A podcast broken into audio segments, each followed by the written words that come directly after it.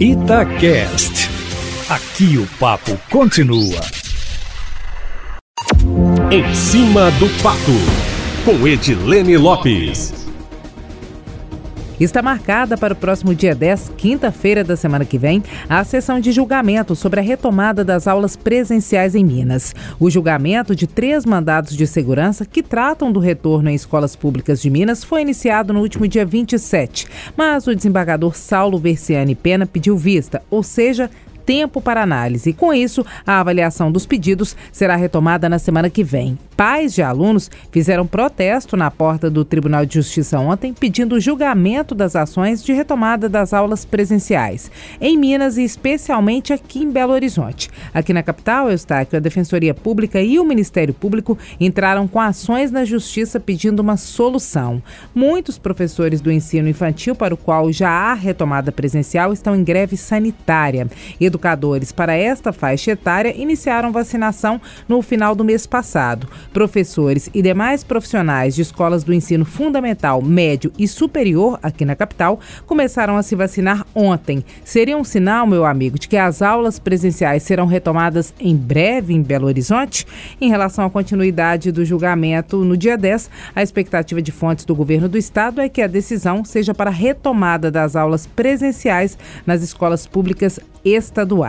Agora, só para quem está ouvindo, quem é professor e também quem é pai de aluno, amanhã, apesar de ser feriado, a Prefeitura de Belo Horizonte vai vacinar trabalhadores do ensino médio, profissionalizante e EJA, que é educação de jovens e adultos com 18 anos ou mais completos até o dia 30 de junho. Na sexta-feira também haverá vacinação e no sábado, dia 5 também. Vão se vacinar trabalhadores do ensino superior com 18 anos ou mais completos até o dia 30 de junho. Lembrando que para se vacinar tem que ter feito cadastro na página da Prefeitura da capital. As informações estão todas lá no site da PBH, Eustáquio.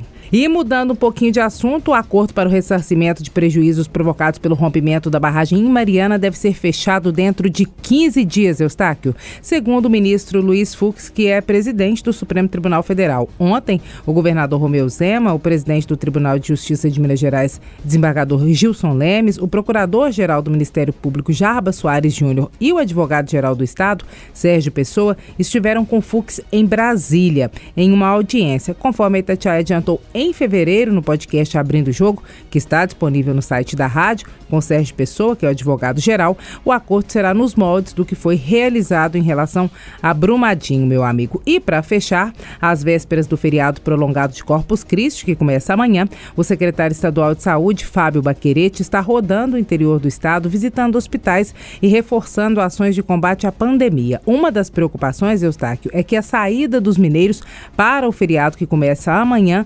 antecipe a chegada da terceira onda da Covid-19, que pode ocorrer ainda neste semestre, de acordo com ele. Ontem, Fábio Baquerete esteve em Três Corações e Alfenas e visitou a Casa de Saúde Santa Fé, da Rede FEMIG. A reunião deu um pontapé inicial em uma obra de 5 milhões de reais, que deve ser realizada com recurso privado para ampliação de 50 leitos. Hoje, o governador Romeu Zema e o secretário estão na cidade de Poço Fundo, também no sul de Minas, inaugurando leitos de CTI Covid, Eustáquio Ramos. O que nós esperamos é que esses leitos não precisem ser ocupados por causa de uma terceira onda da pandemia, que está batendo a porta, situação que pode se agravar com o feriado que começa amanhã.